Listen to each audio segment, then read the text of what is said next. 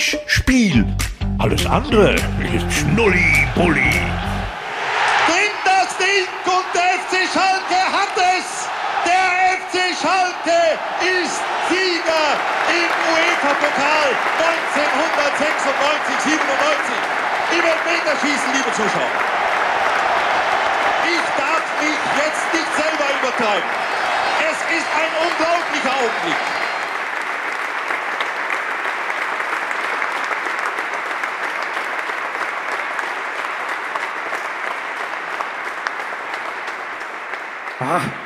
Vielen, vielen Dank für diese sensationelle Begrüßung hier in dieser wunderschönen Glashalle in Wuppertal bei der Sparkasse. Ich weiß nicht, wie es dir ging, Werner, aber ich hatte jetzt sechs Minuten Hühnerpelle bei diesen Aufnahmen. Ja.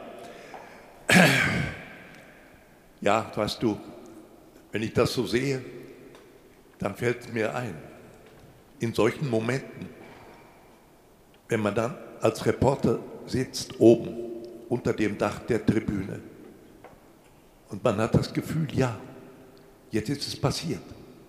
Und dann versuchst du ja irgendwo die Emotion mitzunehmen. Es ist ja so in solchen Spielen, dass der Reporter dann auch ein bisschen mitfeiert, sozusagen, übers Mikrofon, für seine Zuschauer zu Hause an den Fernseher. Ich konnte es nicht, sage ich. Ich wurde immer ruhiger. Das klang gerade anders. Ja, wenn wir die Bilder jetzt noch ein bisschen hätten weiter laufen lassen, dann hättest du es gespürt. Weil in mir gingen plötzlich Kreise los im Hinterkopf, wissen Sie. Mir ist auf einmal eingefallen, das war am 21. Mai 97. Nicht ganz 25 Jahre vorher, aber ungefähr war ich 35 Jahre alt. Und ich habe mein allererstes Bundesligaspiel gesehen. Gesehen. Das ist ja ein Alter, in dem sozusagen manche Kollegen schon den Zenit ihrer Laufbahn überschritten haben.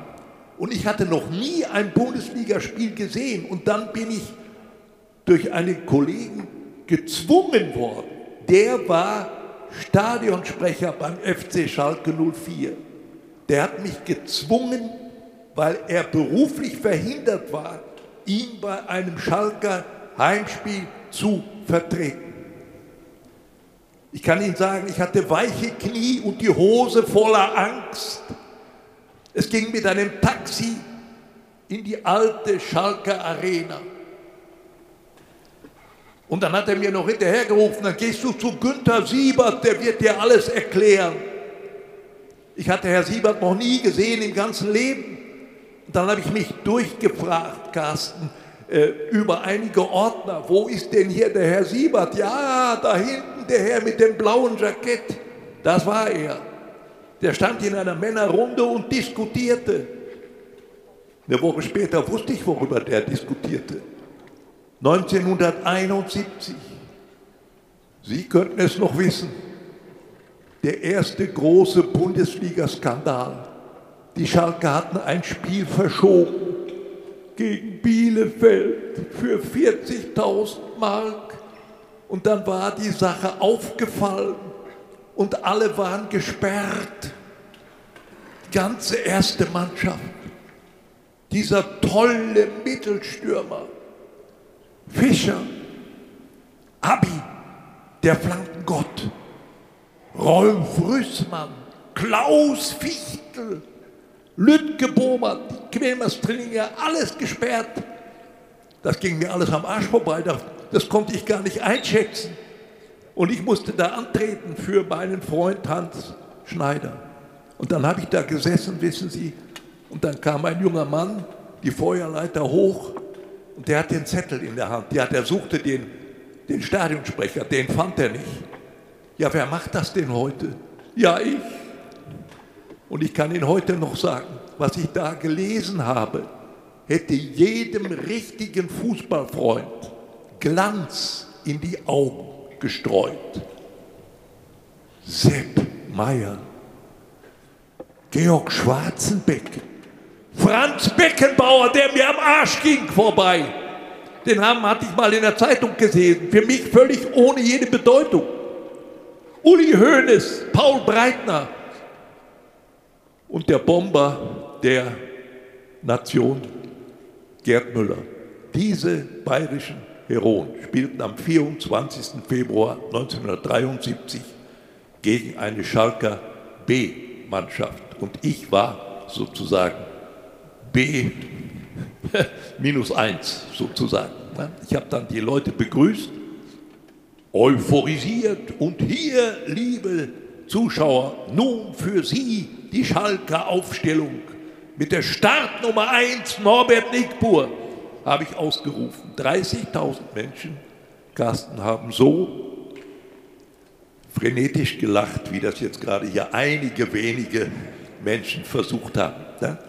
Ja, das war eben so. Ich wusste nicht, dass Fußballer nur Nummern haben. Pferde haben Startnummern. Und ich war zu dem Zeitpunkt Ansager beim Pferderennen. So ist alles entstanden und äh, jetzt müssen Sie sich vorstellen, fast 25 Jahre später sitze ich in Mailand unter dem Dach und dann ging es wieder los im Hinterkopf. Mein Gott, wie war das damals? Du warst 35 Jahre alt und jetzt sitzt du hier. Und das ist bis heute der größte Schalker Erfolg der Vereinsgeschichte. Und ich glaube, er wird es auch lange, lange bleiben.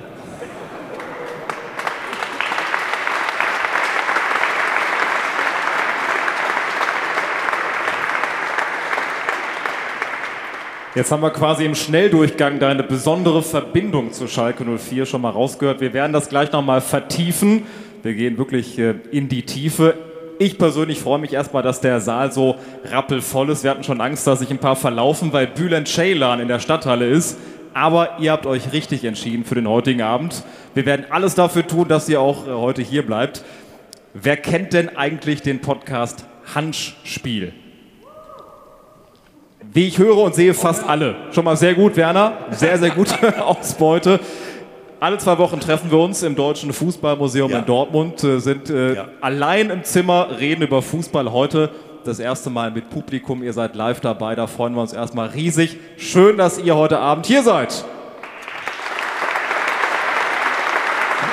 Ja, sag mal, Carsten, äh, ich habe aber gehört, wir haben heute äh, auch zwei weitgereiste Freunde hier. Darf ich mal fragen, wo die, wo die sind gerade? Hier Ach, vorne in Reihe 2. Ihr, ihr, oder Sie sind zusammengekommen aus Aue.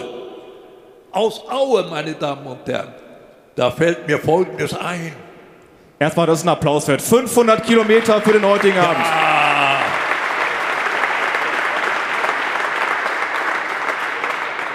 Also wir fühlen uns beide sehr geehrt, das ist ganz toll. Und äh, da fällt mir ein, wir kommen aus der Grube, aus dem tiefen Schacht. Wiesmut Aue, Fußballmacht, habe ich gesungen 2006 mit Peter Lohmeier auf der Bühne der Komischen Oper in Berlin. Ja, in diesem tollen Musikstück nicht, aus der Tiefe des Raumes. Großer Chor, großes Orchester, und vier Solostimmen. Und ich war einer von den Sprechern, nicht wahr? Und hatte große Probleme, weil ich nicht wusste, wann bin ich eigentlich dran. Ne? Man hat ja nichts verstanden. Das Orchester spielte ja in den Bühnenraum hinein. Aber das ist mir noch in Erinnerung geblieben. Wir kommen aus der Tiefe, aus dem dunklen Schacht Wiesmut Aue. Mensch, das wäre doch schön, wenn ihr mir mal ein bisschen nach oben kommt zum Kuckuck nochmal. Also ich wünsche mir das sehr, muss ich ehrlich sagen. Weißt du, und ich kann mich noch sehr gut besinnen, als wir anfangen mit RAN Sat 1 Fußball 1992, da spielte ja noch Cottbus in der Bundesliga. Und später kam Rostock dazu. Und wenn er heute hier wäre, der Ede Geier, ich kann euch sagen, wir würden uns beide umarmen. Das war immer für mich etwas ganz Besonderes, wenn ich in Cottbus angesetzt wurde, haben wir uns hinten getroffen, wo die Mannschaften ankamen. Ja, und dann fragt man, Zuerst die Trainer. Hast du alle beieinander? Oder hat sich einer den Finger gebrochen beim Nasepopeln oder irgendwie sowas, nicht wahr?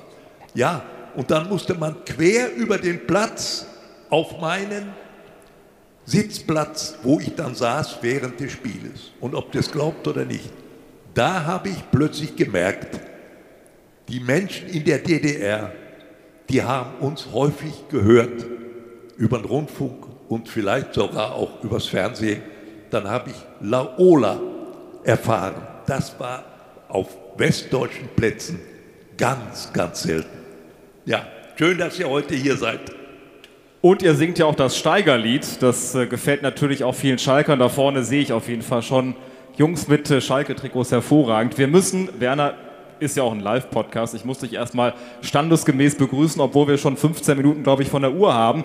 Erstmal die offizielle Begrüßung. Herzlich willkommen an das Urgestein der Fußballberichterstattung, der Kultkommentator, die Fußballkoryphäe, das sonore Alleinstellungsmerkmal, der Hüter der Sprachbilder, der WM-Sprecher im Gelsenkirchener Parkstadion, der Diplom-Sozialwissenschaftler, der Chefstratege des Bundesliga-Ausschusses für den demütigen Umgang mit Erfolgen, das Knallbonbon in Sat1 ran, der Mann mit dem blau-weißen Herzen, der Vorsitzende des Christian Streich Fanclubs, kurz gesagt, der unverwechselbare, unvergleichliche, einzigartige Werner Hansch.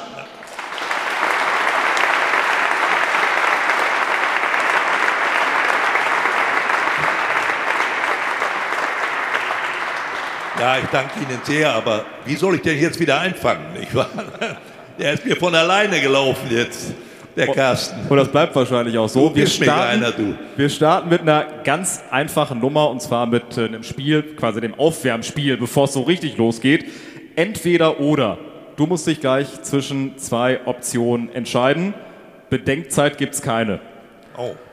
Basketball oder Fußball? Ja, ist doch ganz klar im Moment. Basketball natürlich, nicht wahr?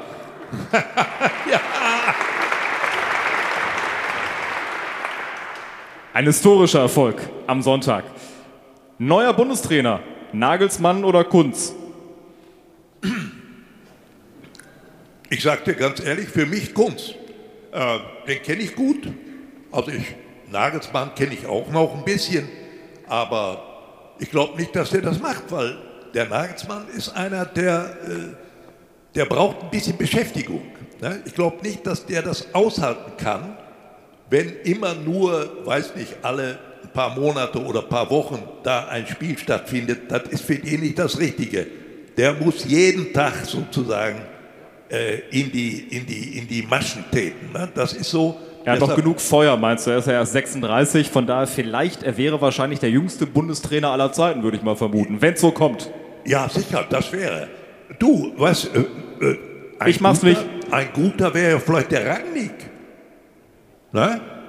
Der ist zwar im Moment sehr erfolgreich als Trainer der österreichischen Nationalmannschaft, aber er ist ja Deutscher, der könnte auch gut passen. Ne? Könnte gut passen. Oder der Belgier Domenico Tedesco.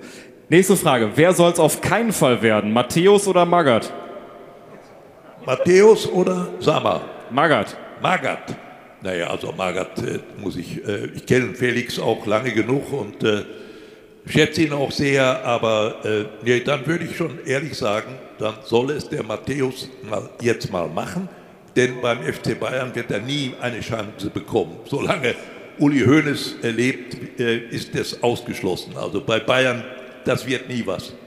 Jetzt bin ich sehr gespannt. Deutsche Männernationalmannschaft oder deutsche Frauennationalmannschaft? Also ich kenne ja die Frau Voss Tecklenburg relativ gut, muss ich sagen. Sie ist im Moment krank.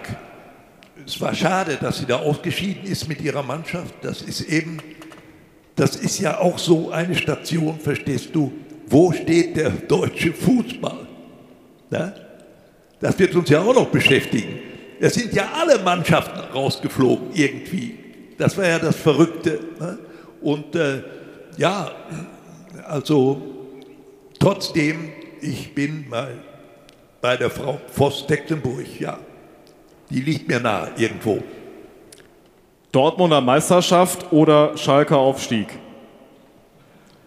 Dortmund Meisterschaft, es tut mir leid für alle Dortmunder, die jetzt hier vielleicht im Publikum sind, das äh, müssen wir eine ganze Weile erstmal wieder vergessen. Das wird nicht passieren, also in diesem Jahr ganz bestimmt nicht. Die haben sich ein paar zu früh gefreut gerade. Ja, also da bin ich jedenfalls von überzeugt. Ich weiß nicht, wie das gelingen soll. Äh, Schalke Aufstieg, ja.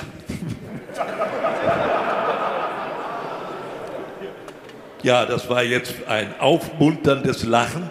Das wird aber am Ende auch nicht helfen. Ich glaube, ich muss ganz ehrlich sagen, es wünschen ja alle. Vor allen Dingen die Bundesligisten wünschen das, weil Schalke natürlich eine Potenz hat, rein wirtschaftlich gesehen. Ne? Das ist so Bayern München, Borussia Dortmund und dann kann schon beinahe Schalke, muss man ehrlich sagen. Also von daher gesehen wünschen es alle. Einwurf von hier vorne HSV in der ersten Reihe. Sie sagen, der HSV. Ja, es wird aber mal Zeit, dass der aufsteigt, ne? Ja, aber also ich muss ganz ehrlich sagen, das, das ist ja auch wirklich eine Tragik. Wir bräuchten mal kurz das Saalmikrofon bitte für die erste Reihe. Nein, den kann man auch, der äh, soll auch wieder aufsteigen, sage ich auch ganz ehrlich. Ich war ja oft da in guten Zeiten äh, beim HSV in der Bundesliga, das ist so ganz bestimmt, aber wie gesagt. Äh, Genau, wir können nämlich alle mal daran teilhaben lassen. ja, Du bist die Die Steffi. Steffi und kommst aus Hamburg. Ähm, nein, also ich bin in Schleswig-Holstein in Emshorn geboren und äh, wohne jetzt über zehn Jahre in Wuppertal. Okay, also fast die längste Anreise, aber dann doch, äh, Ja, dann ist ja, es doch genau. Aue jetzt am Ja, Ende. Ähm, also glühender HSV-Fan, wie ich raushören kann. Äh, ja, ich habe mir das auch tätowieren lassen. ja, Das ist ein Statement. Werner, hast, hast du auch Schalke-Tattoos? Am Po. Nein. Also ich sage Ihnen, ich sag Ihnen ich, man wird ja oft gefragt, für, den, für wen schlägt dein Herz? Nee. Nee, wissen Sie, das bisschen Herz, was ich noch habe, brauche ich für was anderes, nicht wahr? Also das würde ich sowieso nicht für einen Fußballverein äh, f- verausgaben. Das, das liegt mir nicht. Also wenn ich da schon lese, wenn Sie im Dortmunder Stadion sind, wir lieben dich, dann sage ich, wo leben wir eigentlich? Ich kann keinen Verein lieben. Ist ausgeschlossen. Lieben kann ich nur einen Menschen. Ja, das ist so. Alles andere ist unnatürlich, also jedenfalls aus meiner Sicht. Ja, Schalke äh, la, sagen sie es ähnlich. Nicht wir lieben dich, wir leben dich. Ist ein bisschen anders, aber schon ein bisschen entscheidend, dieser kleine Unterschied. Ne? Nee, also wenn Sie mich fragen, sage ich ganz offen. Ich schwärme im Moment, ich habe einen großen Abstand vom großen Fußball, weil dieser ganze kommerzielle Überbau nicht mehr zu ertragen ist.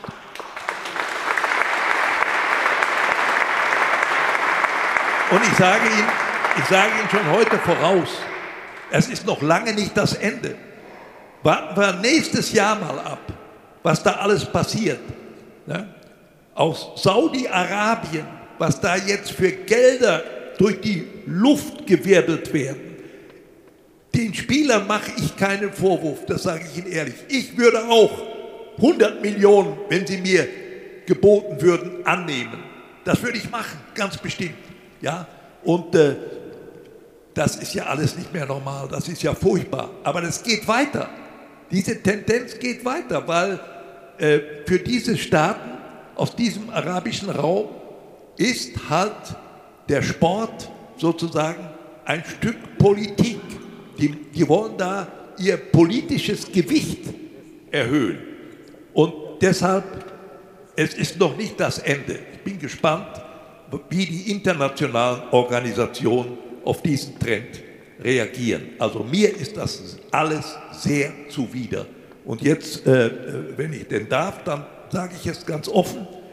Ich habe einige Lichtgestalten in der deutschen Bundesliga. Da ist, der erste ist der Christian Streich von Freiburg, wissen Sie. Wenn ich den sehe und wenn ich den höre, dann habe ich immer das Gefühl, das ist ein Mensch, der weiß, dass es außer dem Fußball noch einige Themen gibt, die wichtiger sind als die Frage, geht der Ball rein oder nicht rein. Und was der unter diesen Bedingungen macht, ist sensationell, die man in Freiburg hat. Christian Streich. Der nächste, das ist jetzt der Trainer Schmidt von Heidenheim. 16 Jahre arbeitet der da. Und ich, ich, ich weiß es zufällig durch einen nahen Bekannten. Wenn der frei hat am Sonntag, dann fährt er mit seiner Tochter, die auch sehr fußballaffin ist, noch nach auswärts und macht Scouting für seinen Club. Und wenn ich das erlebe, wissen Sie, diese Mannschaft, wie die zusammenstehen, das ist noch für mich Fußballgeist von der Basis. Und ich bin davon überzeugt, ich kann es nicht beweisen, aber ich bin davon überzeugt, dass die die Klasse erhalten werden. Und das wäre schön, das würde mich freuen.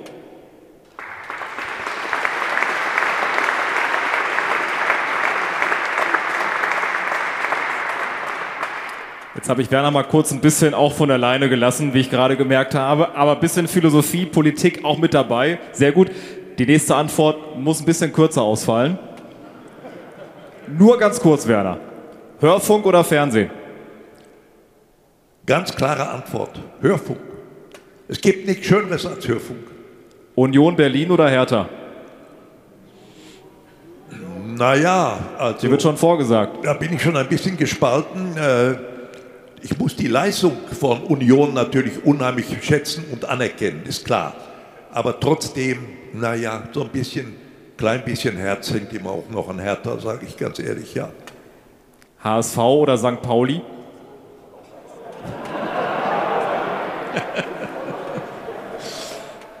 ja, äh, St. Pauli.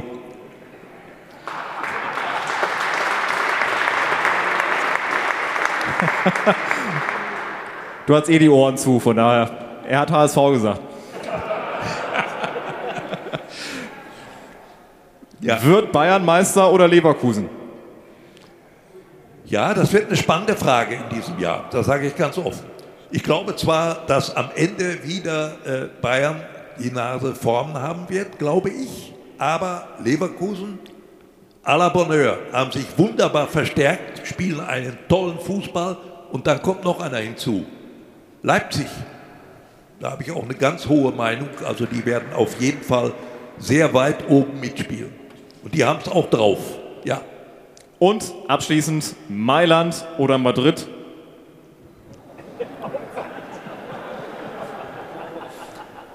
Mailand oder Madrid. Hauptsache die Schweiz. Richtig.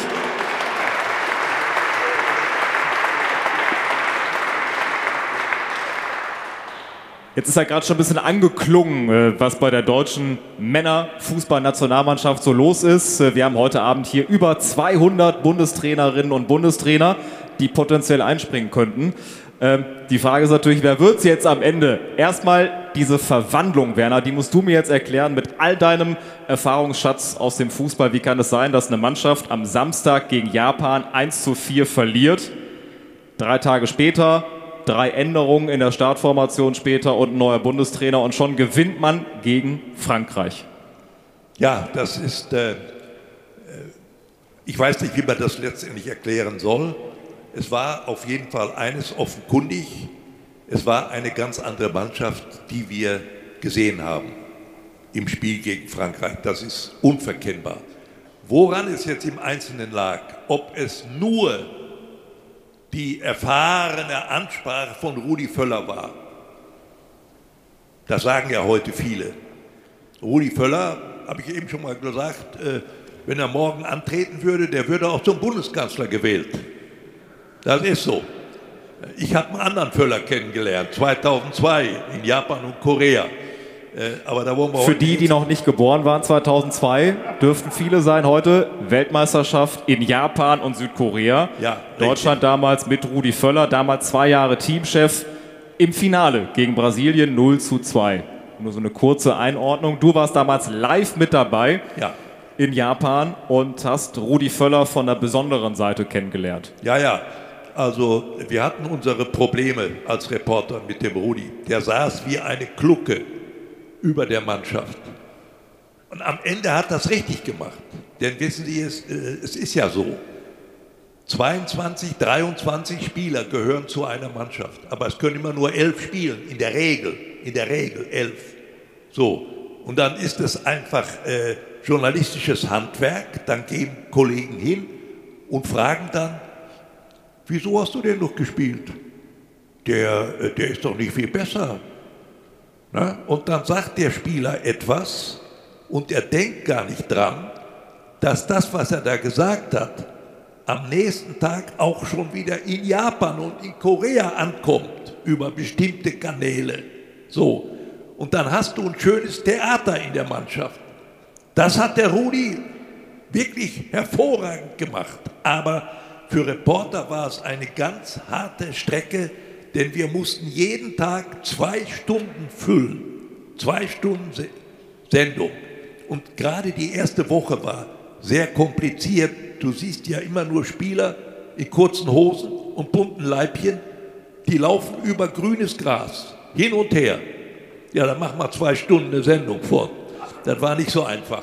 Also, nee, das war schon sehr stressig und äh, hat uns große Beherrschung abgenötigt da, der Umgang mit Rudi. Das hat mir gereicht. Also da habe ich immer gesagt, jawohl, es gibt nur einen Rudi Völler und der hat mir auch gereicht, der eine.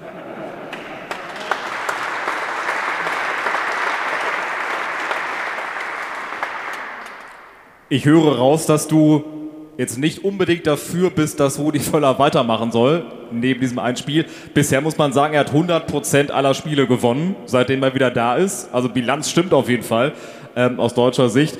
Du sagst, Stefan Kunz soll das machen. Ich persönlich würde dagegen halten. Warum jetzt ein funktionierendes System ändern? Rudi Völler kann wieder Teamchef werden. Von mir aus auch nur bis zur Europameisterschaft. Sandro Wagner und Hannes Wolf übernehmen das Training und schon läuft das doch wieder. Ja, sicher. Ich muss ganz ehrlich sagen, ich kenne Sandro Wagner nur so ein bisschen über die Mattscheibe.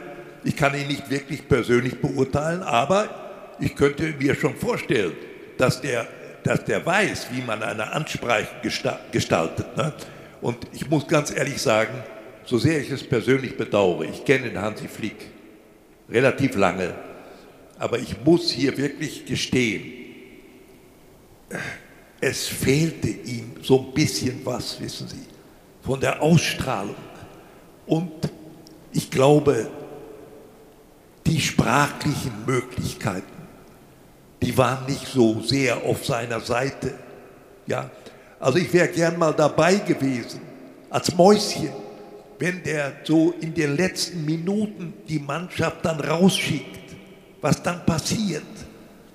Ich glaube letztendlich, es war nicht sein Ding und insofern ist es eigentlich schade. Aber was ich bedauere, Carsten, das muss ich ganz ehrlich sagen, war dieser Zeitpunkt.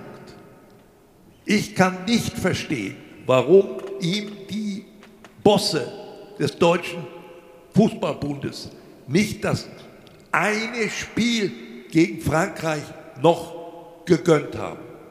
Denn es ist doch ganz klar, so wie die aufgetreten sind, auch in der Serie vorher schon, im Juni, da waren ja schon Gerüchte, der kann es nicht, der Flick.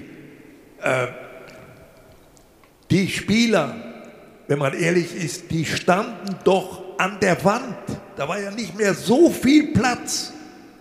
Entweder mussten sie jetzt endlich mal als Männer auftreten, als Kollegen, die in der Lage sind, ein Fußballspiel miteinander zu bestreiten, oder man hätte sie, was weiß ich, wohin schießen können. Also diese Chance, meine ich, hätte der Hansi Flick eigentlich auch verdient. Und andere Sportler, über die wir schon eben kurz gesprochen haben, die hätten es ganz bestimmt verdient. Das waren unsere Basketballer, meine Damen und Herren. Das hat mich doch betroffen gemacht. Die kommen mit so einem Erfolg aus Asien und die Schlagzeilen im deutschen Journalismus werden durch den Rausschmiss von Hansi Flick geprägt. Das ist doch eigentlich bedauerlich. Es hat mir so leid getan für diese, für diese Basketball.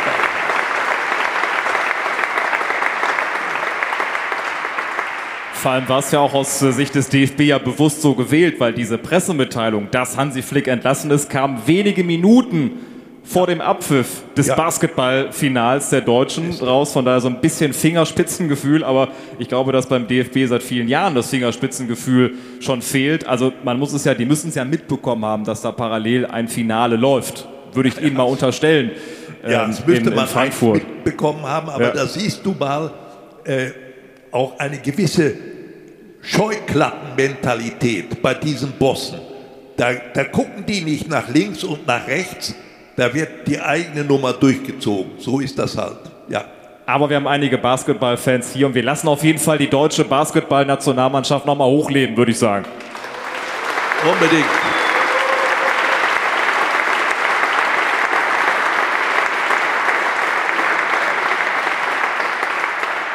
Also ganz viel Sporthistorie, die wir live erlebt haben am Sonntag. Historisch war auch das UEFA Cup Finale. Wir haben es gerade angesprochen, 21. Mai 1997.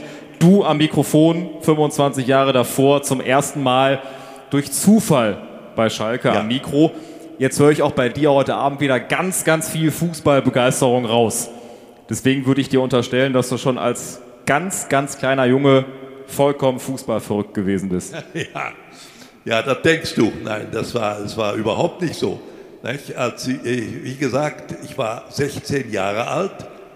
Da hat es in der Schweiz ein Ereignis gegeben. Manche sagen, das war die Gründung der Bundesrepublik. Deutschland wurde Weltmeister. Das Wunder von Bern. Ja, ja, und das war schon äh, wirklich sensationell. Äh, hat mich überhaupt nicht im geringsten berührt, interessiert schon gar nicht. Wir waren so eine kleine Clique, drei, vier, fünf Jungs. Wir sind über Bänke gesprungen, über Zäune und ab und zu kam aus der Kneipe ein lautes Torgeschrei. Dann haben wir gedacht, na ja, ist jetzt sicher irgendwo ein Tor gefallen, aber durch wen und für wen? Hinten vorbei, ohne Bedeutung. Ne? Aber Fußball war natürlich zu der Zeit auch schon ein Riesenthema. Ich kann mich noch genau besinnen. Wir hatten auf der Straße, äh, wo wir wohnten, in Recklinghausen Süd, damals vier Zechen. Zechen, heute keine mehr. Da gab es nur einen Menschen, der hatte ein Auto. Das war der Milchbauer. Der hatte so ein Dreirad. Auf der Ladefläche hinten ein Kanister. Da war Milch drin. Und zweimal am Tag fuhr der die Straßen ab. Und alle 300 Meter hielt er an und bimmelte mit der Glocke. Dann kamen die Frauen runter mit Kannen und holten Milch. Und wenn der weg war, wurde wieder Fußball nicht gespielt. Gepölt. Ja, Fußball spielen, sagte doch keiner. Wir pölen jetzt. Tornister auf die Straße gelegt. Das waren die symbolischen Tore. Und zwei Leute, die es besonders gut konnten, die wählten immer. Genau wie Sönke Wortermann das gemacht hat in dem Film Das Wunder von Bern. Der eine hieß Navrat und der andere Limbach. Ich nehme den Manni. Ja, dann nehme ich den Kalle. Immer ein Fuß vor den anderen. Und einer blieb immer übrig, das war ich. Ich war ein relativ guter Läufer, ja, das schon. Aber mir wollte der Ball nie folgen, verstehen Sie? Und deshalb blieb ich immer übrig und ich musste dann hinterm Tor stehen und die Bälle, er auch, ja, die Bälle zurückholen, die vorbeigeflogen waren. Denn die Herrschaften wollten ja weiterspielen. So war das. Und äh, äh, jetzt kann sich jeder vorstellen, wie sollte bei so einer Beziehung zum Fußball daraus sich eine Leidenschaft entwickeln. Das war unmöglich. Und deshalb kam es dann so, 35 Jahre, noch nie ein Spiel gesehen. Alles andere kommt später. ja. Und zwar genau jetzt. Äh, Du warst dann bei Schalke Stadionsprecher, Parallelsprecher der westdeutschen Trabrennbahn, also vom Pferderennen. Und dann gab es irgendwann einen Besuch von Kurt Brumme. legendärer Sportchef. Äh, ich sehe Nicken hier im Saal. Kurt Brumme hatte ein gesundes Selbstvertrauen, hat sich selbst The Voice of Germany genannt. Und der kam dich oder euch besuchen, hat, glaube ich, einen Ausflug gemacht zur Trabrennbahn und dich dann zum ersten Mal gehört. Was ja, ist dann passiert? Ja, das war im, äh, im Herbst 1978 mit der gesamten Redaktion, alle Sekretärin, Eddie Körper, Dietmar Schott und wer sonst alles noch dazugehörte, alle im Gefolge. Brumme war so eine große Gestalt, der trug sehr gerne so aufwendige Trenchcoats, vorne immer offen. Und er, er ging vorne weg und natürlich, er wurde auf der Rennbahn natürlich äh, in allen Ehren empfangen und äh, wie wir im Ruhrpott sagen, er kriegte Puderzucker in den Hintern geblasen, wenn Sie was damit anfangen können. Und so ungefähr war das. Ne? Und irgendwann stand er da, wo ich auf dem höchsten Punkt saß und die, die Rennen kommentierte. Aber nur für die Rennbahnbesucher natürlich. Und ich weiß noch, die Pferde waren im Ziel. Da beugt er sich so zu mir hin und sagt, sagen Sie mal, wie machen Sie das eigentlich? Sie haben ja nicht mal ein Fernglas. Wie erkennen Sie eigentlich die Pferde da hinten in der Kurve? Ja, dann habe ich im Grunde aus der Not habe ich gesagt, Herr Brumme, meistens rate ich. Da sagte er, erzählen Sie mal keinen Blödsinn. Ich komme gleich nochmal wieder. Halbe Stunde später, halbe Stunde Pause zwischen zwei Rennen, stand er wieder hinter mir. Und ich sagte dir, ich habe jetzt so, wo du mich drauf ansprichst, so ein bisschen das Gefühl, ich kann ihn noch erkennen aus den Augenwinkeln. Äh, so mit einer leicht gebeugenen Körperhaltung und einem zynischen Lächeln im Gesicht. The same procedure. Die Pferde waren im Ziel. Da sagt er, ich muss Ihnen jetzt mal was sagen. Ich habe mich gerade ein bisschen über Sie erkundigt. Sie sind doch auch Sprecher beim FC Schalke. Ja, seit fünf Jahren. Ach, sagt er, dann haben Sie doch sicher ein bisschen Ahnung vom Fußball. Naja, vielleicht ein bisschen. Da packt der Mann in sein Portemonnaie, holt eine Visitenkarte raus und legt die neben mich auf den Moderationstisch. Und sagt zu mir, Sie sollten sich bei mir bewerben. Sie haben eine fantastische Stimme. Ich kann sie gebrauchen. Auf Wiedersehen. Diese Visitenkarte, meine Damen und Herren, habe ich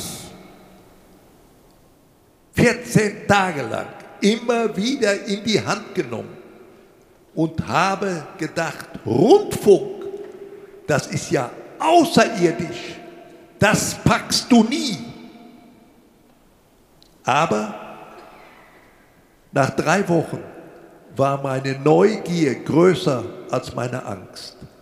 Ich habe dem Brumme geschrieben und was bis dahin, glaube ich, in der Form noch nie passiert war, drei Wochen später war ich zum ersten Mal auf dem Sender. Es war am 4. November 1978. Ich war 40 Jahre alt, nur noch mal zur Erinnerung, mein allererstes Spiel, 40 Jahre, andere Kollegen waren schon über ihren Zenit. Da fing ich erst an. Ist das nicht verrückt? Müssen wir selber sagen. Ne? Ja, so ist alles gewesen. Und das war das erste Mal offiziell am Mikro. Die erste Probereportage sehe ich nochmal in deinem schicken Buch. Werner Hansch. Alles andere ist ja, was denn? Schnulli-Bulli. So. Was denn sonst? Ja. Da steht ja. drin, Seite 99, deine erste Probereportage, 22. Oktober 78, ein Sonntag, Köln-Höhenberg, Viktoria Köln, zweite Bundesliga gegen den Wuppertaler SV. Ja. Werners erstes Spiel. Ja. Ja, und ich kann dir, ich kann dir jetzt noch sagen, Carsten, mein, mein Betreuer sozusagen. Ich war ja nur äh, Lehrling, mir zitterten die Knie. Aber ein ganz erfahrener alter Fuchs, der war Reporter bei dem Spiel. Das war Jochen Hageleit. Sagt Ihnen der Name noch etwas? Ach, das war auch ein, ein Typ, der stand immer, wenn er reportieren musste. Und dann ging er einen Schritt vor und dann wieder zurück und so. Also auf seine Art auch ein, ein ganz toller Typ. Leider tot. Und äh, der hat mich da betreut und zwischendrin sagte der einfach so, so jetzt machen Sie mal fünf Minuten. Ja? Ich hatte ein paar Unterlagen hier auf den Knien und habe mir dann was zu, zurechtgestammelt. Ne? Ich weiß auch nicht, äh, wie es passierte, aber auf jeden Fall, es muss dem Brumme irgendwo gefallen haben und äh, wenig später war dann, wie gesagt, der erste große Einsatz. Das war äh, eben auch, wie es für mich irgendwo typisch ist, wieder etwas ganz Verrücktes. Es spielte in der zweiten Liga Preußen Münster gegen Bayern 04 Leverkusen. Es war das Jahr, in dem Leverkusen dann in die Bundesliga aufstieg. Und äh, du sitzt da. Die Kollegen hatten mir eine Sprechstelle gebastelt unter dem Tribünendach. Meine Unterlagen auf den Knien. Wann wirst du wohl drankommen? Im Studio saß Kurt Brumme. Der ging erstmal durch die erste Liga. Ja, die Zeit von Heribert Fassbender. Armin Haufe, ein Reporter, den ich auch selbst verehrt habe. Ganz toller Typ. Sprachlich wunderbar. Hageleit, den ich eben erwähnt habe. Und Manny Breukmann.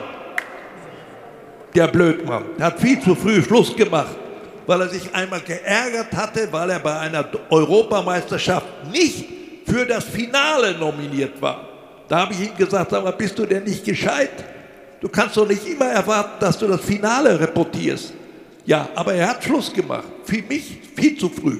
Bestimmt. Muss so 2008 gewesen sein, oder? Ja. Ungefähr. Ja, sicher. Ja, ja. ja, ja. Ja. Aber wo wir gerade über die besonderen Momente sprechen, WDR, ARD, so war eben dein Beginn im Hörfunk, wo du auch vorhin ja gesagt hast, Hörfunk äh, findest du doch besser als Fernsehen. Trotzdem kommen wir gleich auf die besonderen Fernsehmomente noch äh, zu sprechen. Ihr könnt euch schon mal Gedanken machen, was ihr Werner fragen möchtet. Wir haben das äh, Saalmikrofon gerade schon getestet. Es funktioniert. Von daher könnt ihr gleich äh, gerne Werner Fragen stellen. Also, WDR Hörfunk, äh, später die ARD. Wenn du da geblieben wärst, wäre möglich gewesen, im öffentlich-rechtlichen Rundfunk zu sagen, hier werde ich alt, ich gehe nicht zum Privatfernsehen. Du hättest äh, San Siro und Schalke nicht miterlebt und du wärst wahrscheinlich offiziell Karnevalsreporter geworden, ne? Ach, jetzt weißt du, wo du hin willst. Ja, ja das, das hat mich einmal, das hat mich tatsächlich einmal erwischt. Ne? Das war äh, im, im Herbst äh, 1990, kriege ich einmal einen Anruf vom Westdeutschen Rundfunk und da, da meldet sich ein Mensch, den ich gar nicht kannte. Der sagt, ja, ich bin hier in der Kulturredaktion und ich bin zuständig für die Übertragung des Kölner Rosenmontagszuges. Ja, sage ich, äh, entschuldigen Sie, Sie sind falsch verbunden, ich bin Sportreporter. Nee, nee, nee, nee, äh, warten Sie mal. Ne?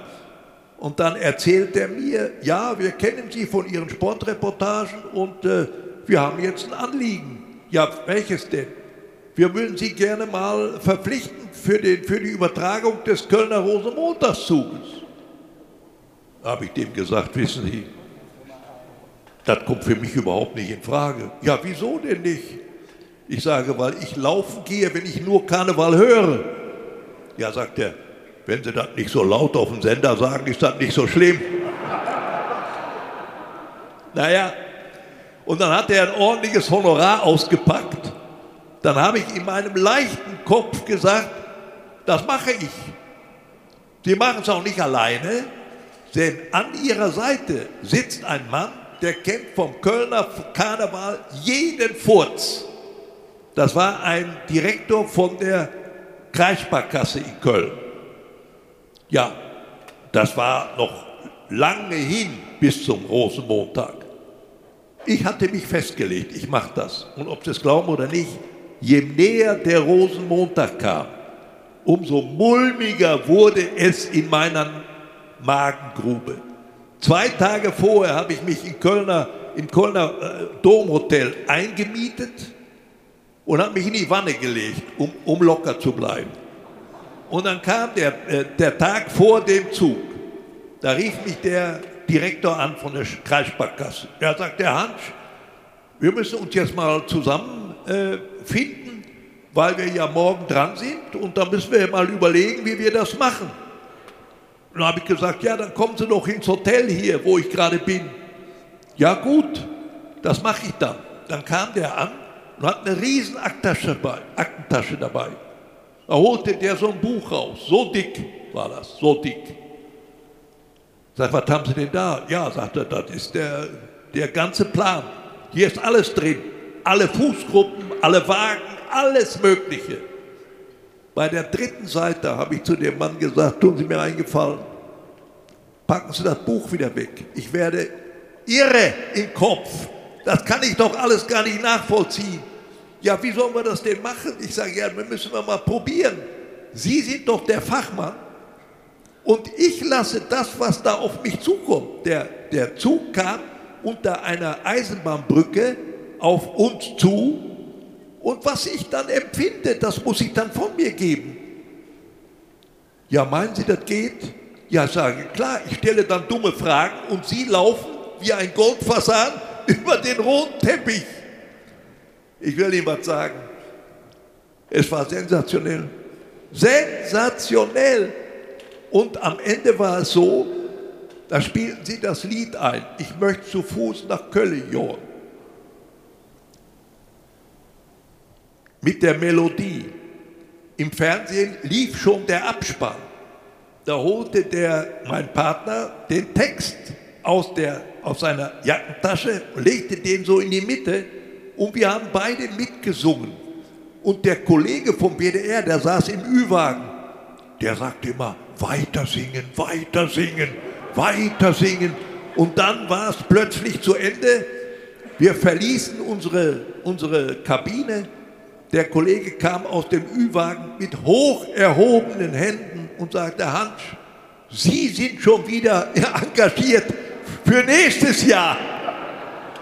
Ja, ja da habe ich dem gesagt,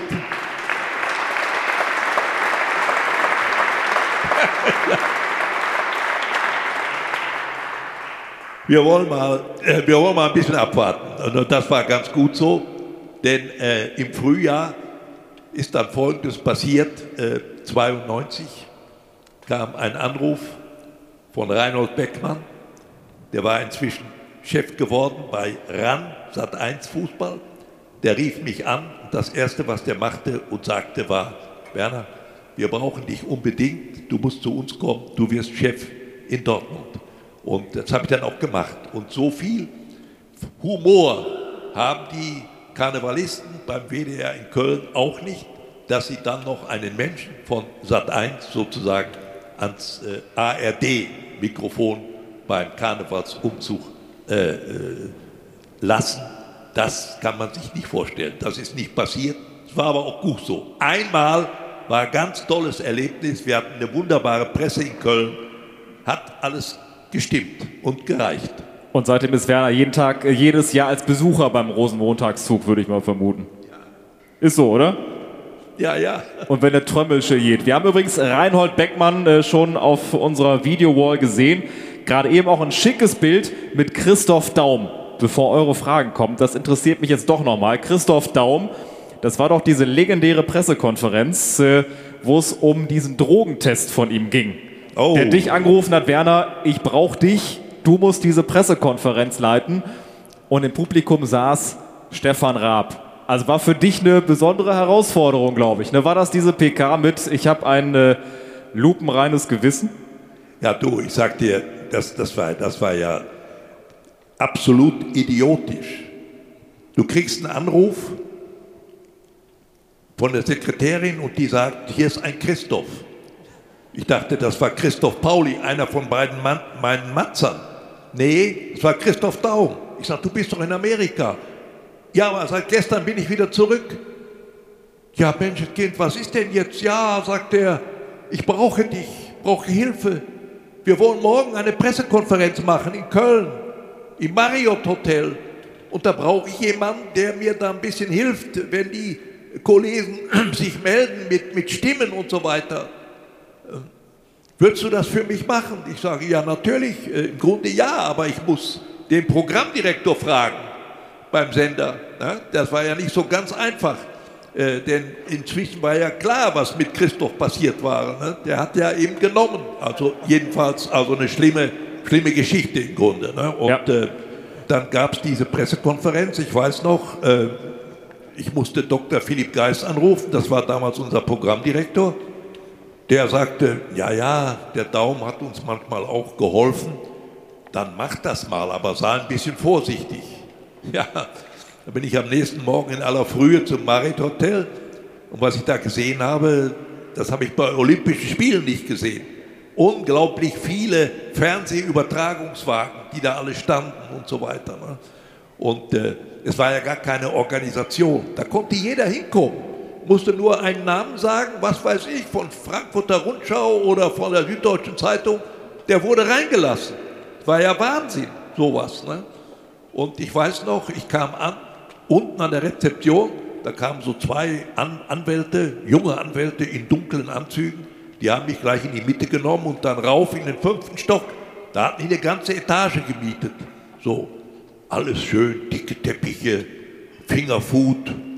Ja, und irgendwann sagte der Hauptanwalt, so, jetzt bilden wir mal einen Kreis. Also alle Eingeweihten saßen dann im Kreis. Ich gehörte ja nicht dazu, ich saß außerhalb. Dann holte der so ein Regiebuch aus der Tasche. Und das gingen die durch. Von hinten bis, bis zum Anfang.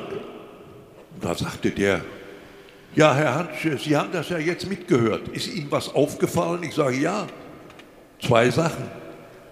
Der Christoph darf nicht lesen, dann ist er nicht authentisch. Ja, da hat er recht, das mache ich auch nicht, nicht wahr? Also lesen tue ich nicht. Und da sagte der Anwalt, ja gut, wenn du mal nicht weiter weißt, das Buch hast du ja immer, dann kannst du da noch mal reingucken. Ne? Und noch was.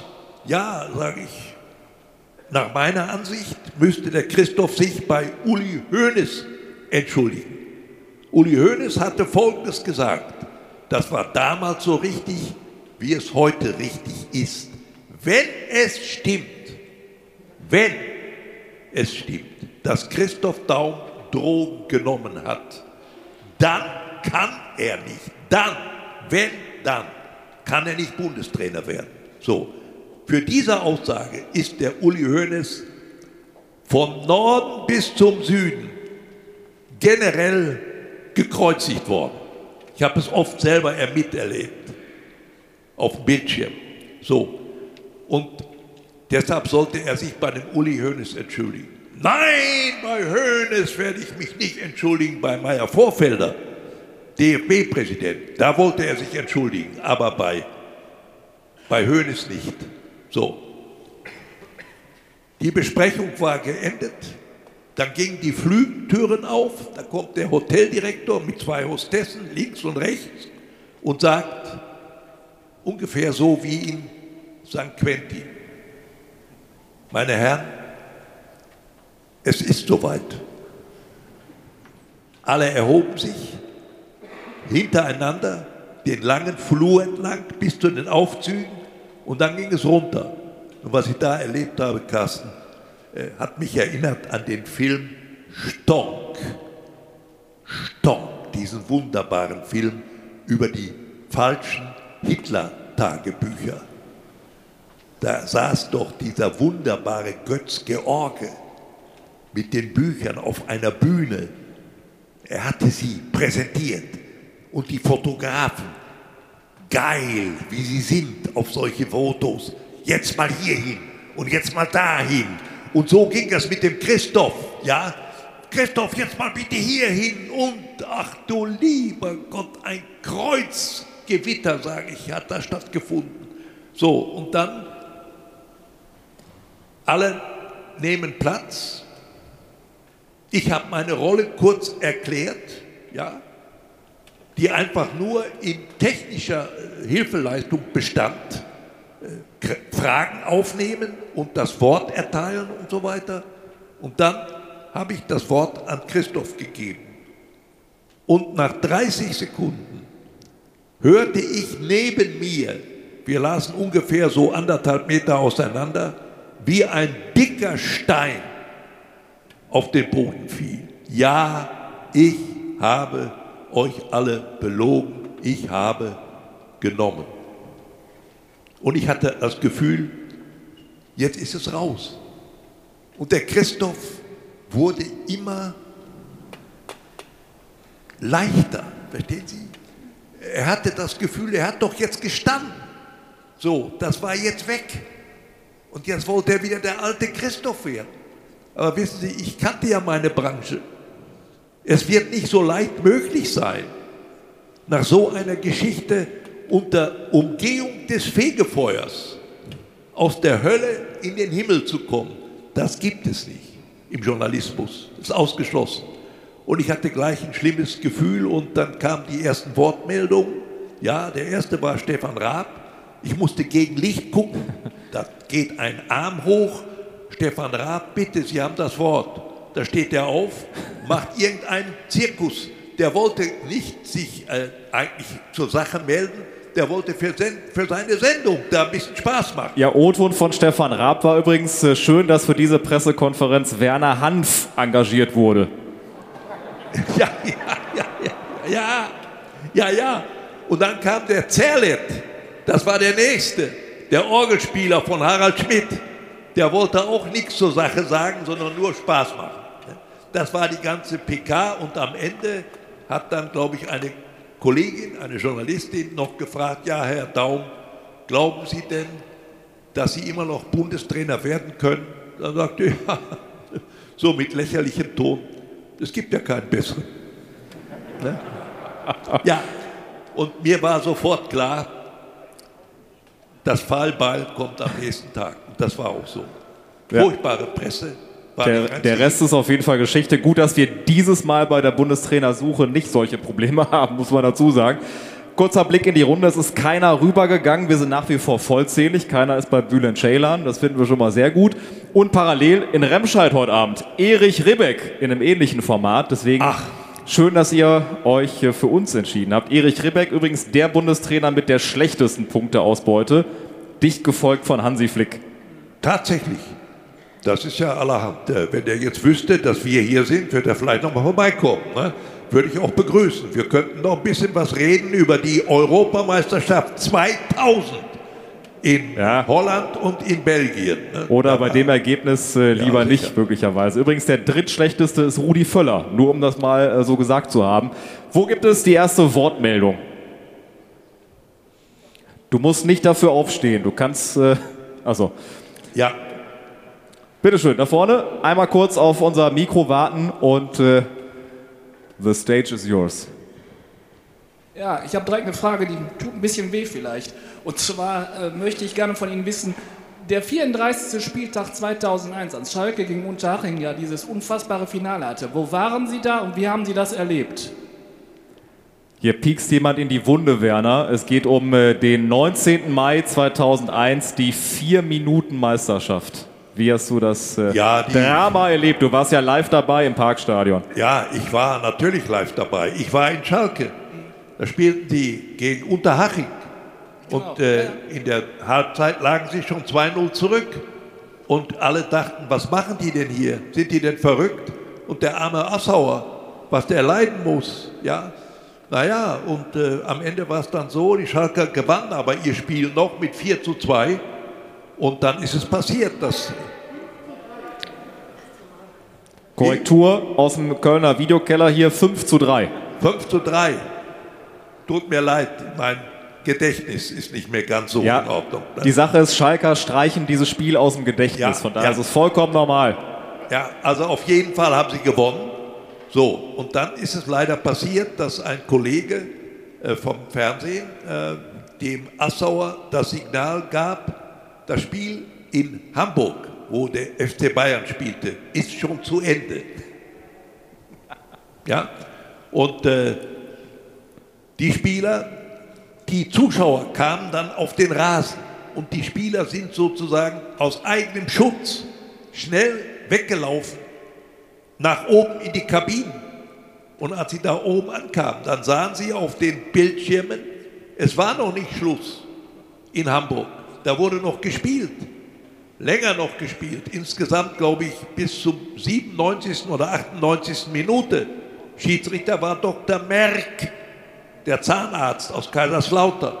Und äh, ja, der, der hat lange äh, nachspielen lassen, weil Olli kam, der musste die ganzen Bananen noch aufheben, die da äh, in, den, in, den, Strafraum geflogen waren. Ne?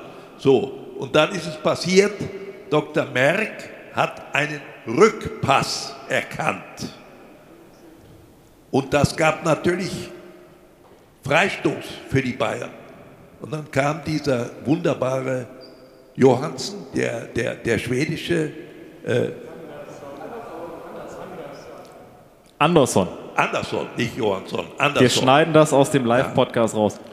Andersson, Patrick Andersson, ja, der hat ihn dann reingehauen aus kurzer Entfernung und dann, dann war es aus mit Schalke. Und die Spieler und Assauer hatten das oben an den Fernsehern mitbekommen und dann ist das Tränenmeer sozusagen da richtig losgebrochen. Ne? Das war schon schlimm. Also da brachen auf jeden Fall alle Dämme im negativen Sinne. Ganz kurze Antwort, Werner, du mit dem blau-weißen Herzen, du hast ja San Siro vier Jahre vorher miterlebt. Hast du da direkt mitgefühlt? Hat dich das sofort getroffen? Weil du warst ja live dabei. Du wusstest, Schalke ist vier Minuten Meister und auf einmal wird äh, die Schale dann doch wieder weggenommen. Also nein, Carsten, das konnte ich in dem Moment gar nicht. Ich musste mich auf meinen Bericht konzentrieren. Den musste ich ja so oder so noch schneiden und musste ihn dann absetzen. Nein, ich wusste nicht, was da in Hamburg passiert war. Das habe ich alles erst ein bisschen später erfahren. Ne? Aber das war dann schon bitter und natürlich, äh, ich muss sagen, für den Rudi, für den Rudi Assauer hat mir das schon verdammt leid getan, denn äh, der hat ja eine Menge investiert und äh, äh ja, war eigentlich das Gesicht des Vereins bis zu seiner Entlassung 2006. Und vor allem sein Lebenswerk mit dem UEFA Cup und mit dem Bau der Felddienst Arena hätte er nochmal krönen können im Prinzip. Das wäre das, was äh, nicht mehr zu toppen gewesen wäre. Also auf jeden Fall ein sehr einschneidender Moment, 19. Mai 2001. Ich glaube, es gab davor noch eine weitere Frage, ansonsten gerne melden.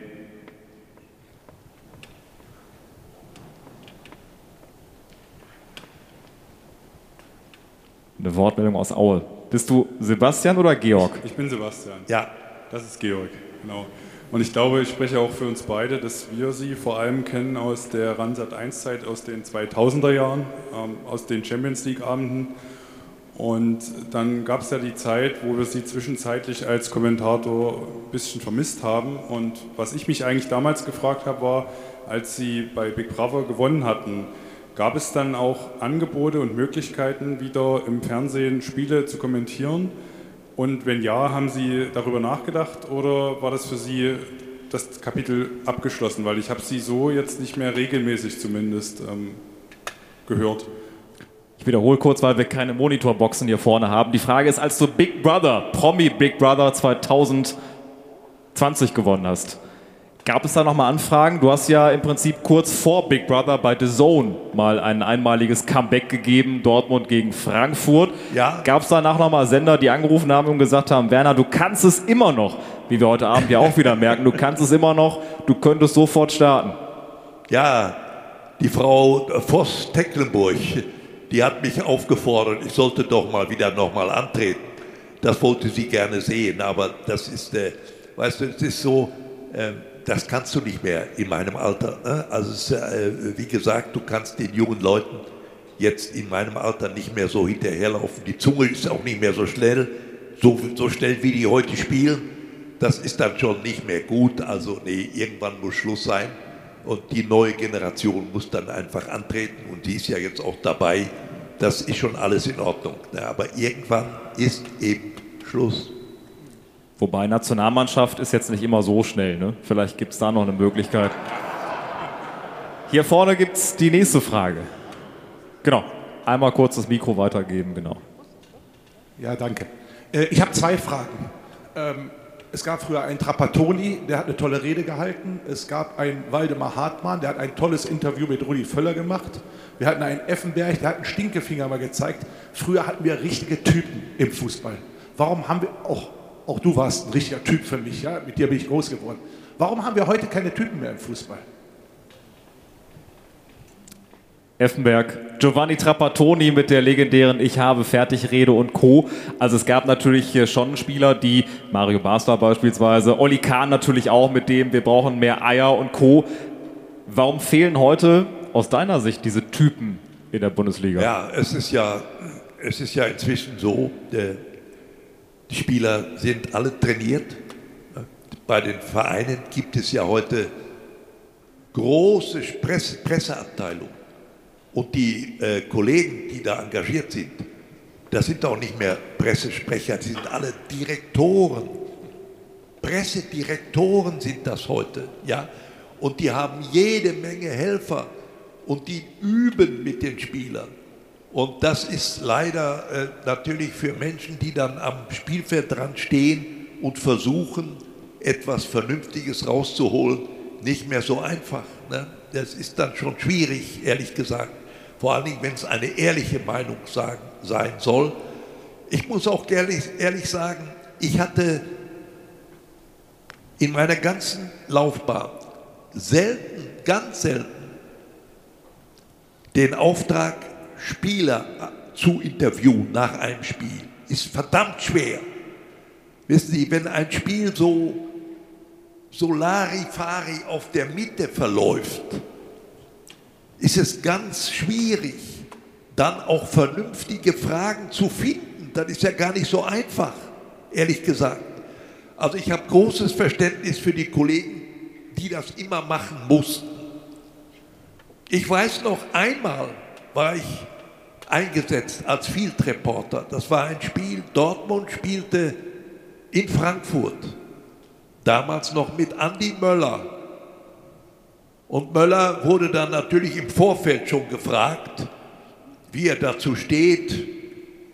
Ehemals aus Frankfurt hat er gesagt, ja, es gibt ein bisschen mehr Stress, aber äh, Stress habe ich jedes Mal. So, und dann ist das Spiel gelaufen und Dortmund hat verloren. Da bin ich noch auf dem Platz mit dem Mikrofon auf ihn zu und habe gesagt, ja, Andi, äh, jetzt ist es ja eingetreten, ihr habt verloren und du hast unter Stress gespielt, aber du hast ja vorher gesagt, das ist für dich nichts Besonderes. Da hat er mich einmal giftig angeguckt und ist vorbeigelaufen. Das haben die gesendet, um Gottes Willen. Ich habe mich selbst erschrocken. Ja, also das war nicht so schön. Also bei mir war es immer, ich war immer froh, wenn ich diese Aufgabe nicht, nicht erledigen sollte. Ne? Das ist mit das Schwerste, was man überhaupt machen kann. Vernünftige Antworten. Und äh, es ist überhaupt die Frage, ob das wirklich sinnvoll ist, aber das wird offenbar erwartet von den Sendern. Stimmen zum Spiel, sofort nach Schlusspfiff am besten. Und man, man müssen doch die Spieler selbst erstmal runterkommen. Und ich, äh, ich würde, wenn ich Trainer wäre, meinen Spielern immer sagen, pass mal auf, wenn dir da einer druck kommt mit so einer schlauen Frage, lass ihn stehen und geh vorbei, dann macht er das beim nächsten Mal nicht mehr. Das wäre mein Rat, ehrlich gesagt. Ne? Ja, es gibt eine Anschlussfrage, bitteschön. Ich habe noch eine zweite, aber unabhängig davon. Ich würde gerne mal wissen, wie deine Meinung zum Kölner Keller ist. Rudi Assauer war ja auch ein Verfechter des Kölner Kellers äh, am, am, Ende, äh, wo das Thema dann aufkam. Und äh, früher, ich erinnere mich noch, montags, dienstags, wir haben diskutiert, wir haben gestritten um Entscheidungen vom Wochenende. Heute haben wir es ja eigentlich fast gar nicht mehr. Ist auch eine traurige Entwicklung. Ich weiß, es geht um viel Geld im Fußball und für die Vereine ist das manchmal sehr wichtig. Äh, aber mich würde interessieren, wie du da zum Kölner Keller stehst. Danke. Kölner Keller. Ja, ist sie, also ich habe eine ganz äh, alte äh, Erfahrungsweisheit. Eine steht für mich fest. Selbst wenn noch ein Teller kommt, ganz unterirdisch, einen hundertprozentig gerechten Fußball wird es niemals geben. Kann gar nicht sein. Denn äh, es ist so, es sind letztendlich immer Menschen, die entscheiden. Und ich konnte sehr gut leben mit der alten Regel, mal wird der eine bevorzugt, da war es vielleicht kein Abseits bei dem Tor, mal wird der andere bevorzugt, ne? vielleicht bei einem Elfmeter. Also irgendwo hatte ich immer das Gefühl, am Ende gleicht es sich irgendwann aus. So, jetzt haben wir natürlich den Keller. Der ist auch nicht mehr wegzukriegen.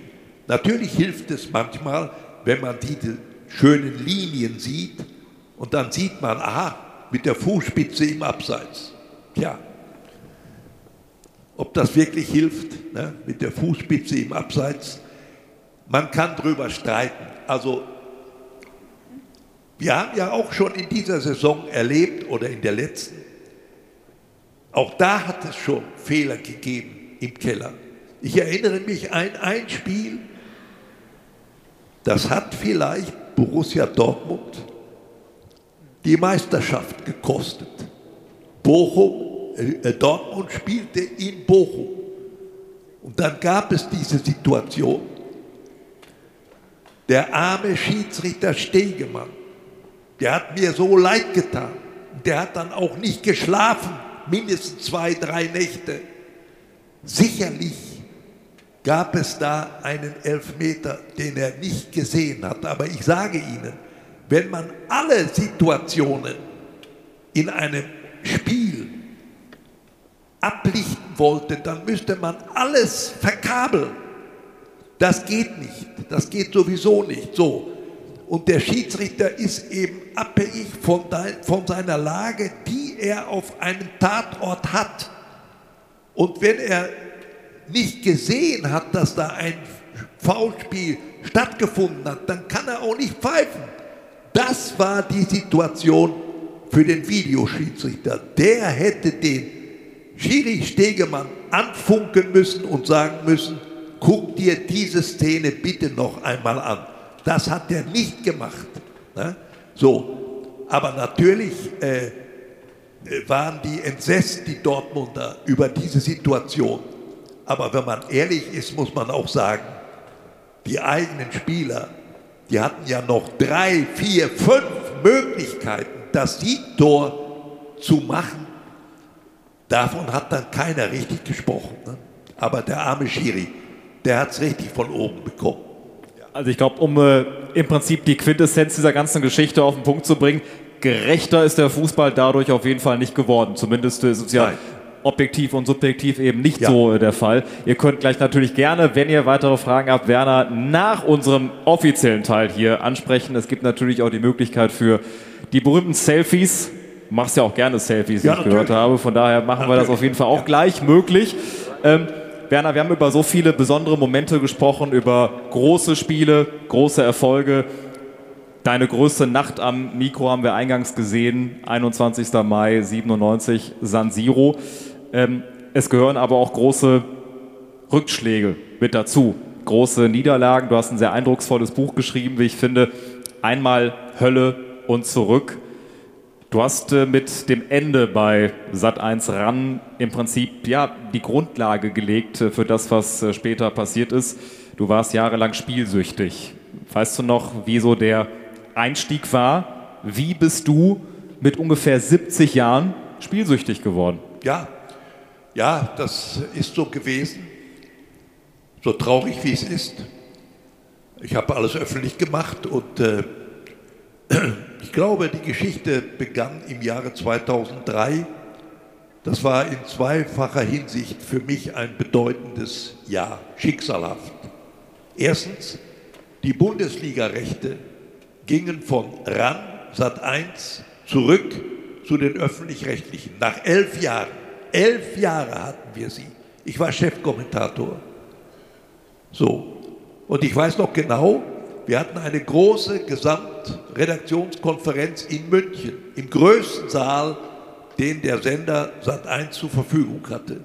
Da saßen bestimmt 250, 280 Kollegen. Und auf der Bühne saß unser Programmdirektor Michael Lyon. Der ist nie auf dem Bildschirm erschienen, aber ein exzellenter Fernsehfachmann.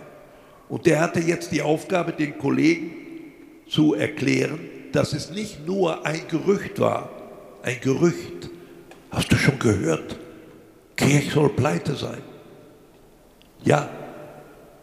Kurze danach war es kein Gerücht, es war Tatsache. Leo Kirch hatte sich entschieden verhoben und äh, mit diesem Privatfernsehen, mit dem Bezahlfernsehen, Premiere hieß das damals, heute Sky.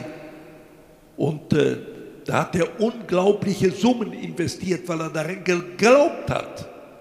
Ist aber die deutsche Fernsehlandschaft ganz anders als in England und in Amerika. So, hast du schon gehört, Kirch ist pleite? Und da sah ich die Kollegen mit ge gesenkten Köpfen und traurigen Blicken. Und plötzlich guckte der über die Köpfe hinweg und sah mich hinten an der Mauer sitzen. Und da sagte er, du hast ja Glück. Was habe ich? Glück? Ja, du gehst doch in Pension im August. Da habe ich gesagt, ist der bekloppt? Ich gehe in Pension? Alles das, was ich jetzt so viele Jahre letztendlich nicht immer mit Liebe, aber mit Leidenschaft gemacht habe, das, was auf einem grünen Rechteck passiert, mit meinen Möglichkeiten, mit den Möglichkeiten meiner Stimme und meiner Sprache über ein Medium so zu vermitteln, dass möglichst viele andere Menschen Gefallen daran hatten. Das soll, das soll zu Ende sein.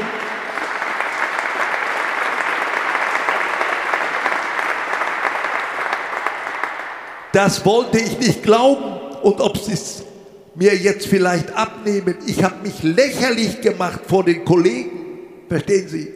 Und ich bin an dem Tag, ich glaube, ich wäre geflogen, das ging aber nicht von München, mit dem schnellsten Zug nach Hause, gleich in mein kleines Büro, in die oberste Schublade. Und dann hatte ich es schriftlich, meinen Anstellungsvertrag bei Sat 1. Natürlich war der zu Ende. Das ist halt so, wenn man 65 ist, verstehen Sie? Und ich war darauf überhaupt nicht vorbereitet. Und ich bin dann in ein Loch gefallen. Ich hatte sehr viel Geld. Ich habe immer sehr gut verdient in meiner Zeit bei RAN. Dazu kamen immer noch Nebenbeschäftigungen, Moderationen, die gut bezahlt wurden. Sehr viel Geld und sehr viel Zeit, meine Damen und Herren. Und das ist eine Verbindung, die kann sehr schnell ins Unheil führen. Bei mir hat es dazu leider geführt. Ja. Was ja, glaube ich, viele Menschen haben, die irgendwann eben kurz vor der Rente sind, die dann Richtig. eben nicht wissen, wie geht es jetzt weiter, was fange ich mit äh, meiner Zeit an, was mache ich den ganzen Tag. Ähm, ich glaube, du sagst ja immer wieder, wie wichtig ist, was äh, Sinnhaftes zu haben, was Sinnstiftendes äh, auf jeden Fall zu haben. Und dann gab es aber einen schicksalhaften Moment in Recklinghausen, als du eben an so einer Spielbude vorbeigelaufen bist, wahrscheinlich auch zum ersten Mal in deinem Leben da reingegangen bist. Ja, natürlich, natürlich. Ich war auf der Post, wo ich immer noch ein Postfach hatte. Das musste von Zeit zu Zeit geleert werden. Da bin ich da hingefahren. Ich war ja schon seit Mitte der 90er Jahre habe ich in Dortmund gewohnt, hatte auch ein Haus gekauft, von oben bis unten wunderbar eingerichtet. Und äh, ja, und dann bin ich da aus der Post rausgekommen und hatte auch immer das Gefühl, mir zwickt was im Hals. Und da habe ich mich erinnert, ich habe früher bei meinen Einsätzen immer Dr. Soldan Bonbons in der Tasche gehabt, Salbei. Ich habe nie was getrunken, weil das geht in die Schleimhäute und da musst du dich immer so räuspern. Das ist nicht schön, wenn man reden muss. Ne? So, da habe ich gedacht, ach, ich gehe mal da in diese kleine Apotheke über den Kurfürstenwall und hole mir wieder Dr. Soldan. Das habe ich auch gemacht. Und auf dem Rückweg zu meinem Auto komme ich an so einer Wettbude vorbei, hell erleuchtet. Die Tür stand einen halben Meter auf. Ich höre Stimmengewehr und ich merke Rauch. Und ich denke, was ist denn da los? Da bin ich hin, verstehen Sie? Und ich stecke meinen Kopf in die Tür. Und dann höre ich schon von innen einige Leute, die riefen gleich, ach, dann ist doch der Fußballfuzzi da von ran. Komm doch mal rein. Das hat mir geschmeichelt. Können Sie sich das vorstellen? Das hat mir geschmeichelt, dass mich noch Leute erkannt haben. Der Fußballfuzzi von ran, das war ich. Da bin ich da rein und ich sah große Bildschirme an den Wänden. Auf einem galoppierten Pferde über grünes Gras und sprangen über Hürden. Auf dem anderen trabten welche über Sandböden. Das war in Paris, Vincennes. Und wir diskutierten über Fußball, wahrscheinlich über Schalke, haben die mich angesprochen da. Bis einer sagte, du, jetzt guck mal dahin, da auf dem Schirm, da lauft die jetzt gerade in Paris, das vierte Rennen. Mensch, da habe ich einen Sieger, der kann gar nicht verlieren. Das ist die Nummer vier, Jean-Marie Basile, der beste Fahrer in Frankreich. Der gewinnt. Ganz bestimmt.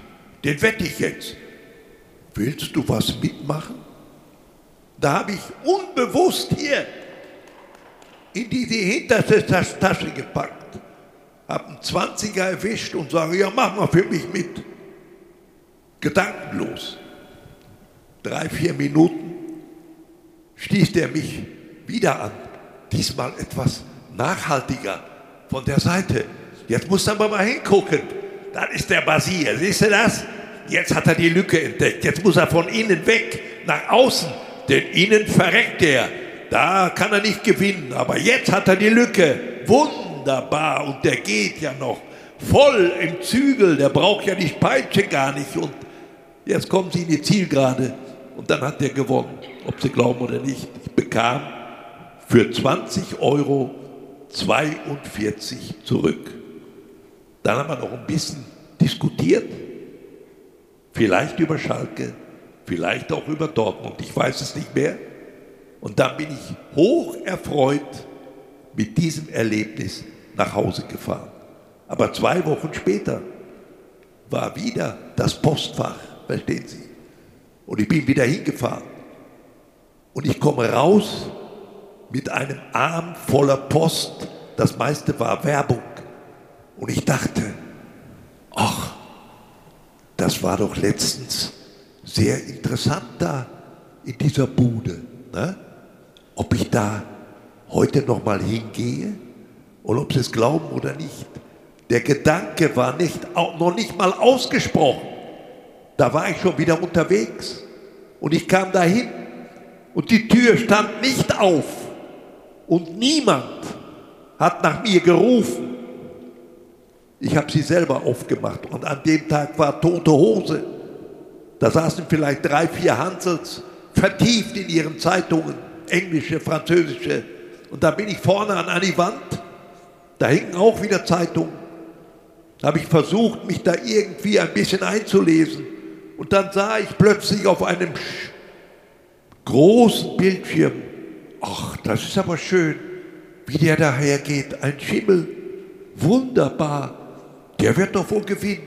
Da bin ich selber zum Schalter und habe mit 50 Euro auf Sieg gewettet.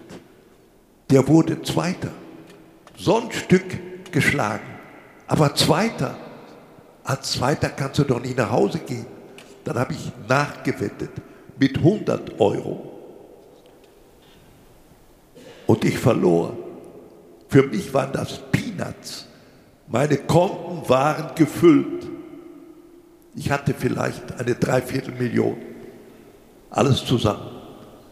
Und ein Dispo-Konto bei der Commerzbank über 25.000 Euro. Das kriegt da auch nicht jeder. Aber ich hatte es. Und am Ende, sage ich Ihnen, war alles weg. Ich bin auf dieser Suchtschiene ohne Unterbrechung und ohne nennenswerten Halt hinabgestürzt. Ich habe alles verloren, alles. Mein ganzes Vermögen, mein Haus und das Allerschlimmste, am Ende meine Lebensgefährtin. Verstehen Sie? Die hatte mich irgendwann erwischt. Das gehört zu dieser Krankheit. Man weiß ja im Grunde genommen, Spielsucht ist in der Gesellschaft nicht gut angesehen. Deshalb versucht man es immer geheim zu halten, solange wie es geht. Und es war so, wenn ein Renntag zu Ende war, bekam ich von den Angestellten des Buchmachers immer schon das fertig gedruckte Programm für den nächsten Renntag mit nach Hause. Ich war ganz begierig darauf. Und dann kam ich zu Hause an und meine Lebensgefährtin hatte noch einen sehr, sehr stressigen Job. Die leitete ein großes Altenpflegeheim in meiner Zeit. 150 Betten. Die fuhr morgens um halb sieben und kam abends um sieben. Und meistens war sie so fertig, dass sie sagte, du, wir können noch ein bisschen zu Abend essen, aber dann muss ich wieder rauf. Es war so schlimm heute. Ja, ja, geh du schon mal rauf. Und wenn sie weg war, ich gucke noch die Tagesthemen, habe ich ihr gesagt. Und als sie weg war, habe ich diese Zettel mit den Programmen hinter den Sofatisch wieder weggeholt und habe mich da rein vertieft. Glauben Sie mir, es war eine unglaublich stressige Arbeit, aus all diesen Zetteln die Sieger des nächsten Tages wieder herauszufiltern. Das Schlimme war nur, die haben alle nicht gewonnen am nächsten Tag, verstehen Sie? Da sitzt man da und irgendwann ist es passiert. Bei dieser Arbeit bin ich eingeschlafen. Dann sind die Zettel herumgeflattert auf dem Teppich. Und dann war es vielleicht zwei, drei Uhr. Dann hat sie gemerkt, ich war noch nicht oben. Dann kam sie runter und hat die ganze Bescherung gesehen. Dann hat sie zu mir gesagt, du, ich sag's dir jetzt, zwischen die Hörner, du bist spielsüchtig und zwar in der schlimmsten pathologischen Form. Da habe ich gedacht, ist die verrückt? Ich bin spielsüchtig? Die ist ja wahnsinnig. Ich habe bis heute einfach nur Pech gehabt. Pech gehabt, aber ab morgen beginnt mein großer Rücklauf. Da werden alle Pferde gewinnen, die ich wette. Stellen Sie sich das mal vor. Ich war nie der Schlauste, aber so viel Verstand hätte man doch haben müssen, dass man sich so einen Schwachsinn nicht einbildet. Aber das gehört typischerweise zu dieser Krankheit. Ja, und als alles nichts half, ein Kampf über zwei Jahre, es flogen bei uns Tassen durch die Luft und Teller. Wanduhren sind runtergeflogen. Und am Ende gab es auch hin und wieder, hin und zurück, auch mal eine Ohrfeige. Und dann kam der Moment, wo sie sagte, du schaffst es nicht. Ich werde dich verlassen. Da habe ich gedacht, diese Frau will mich verlassen. Niemals. Und dann war es soweit. Sie kam noch einmal zurück in unsere Wohnung, hat ihr Telefon aufgebaut, abgebaut und hat beim Rausgehen die Haustürschlüssel auf den Küchenblock geknallt. Noch einmal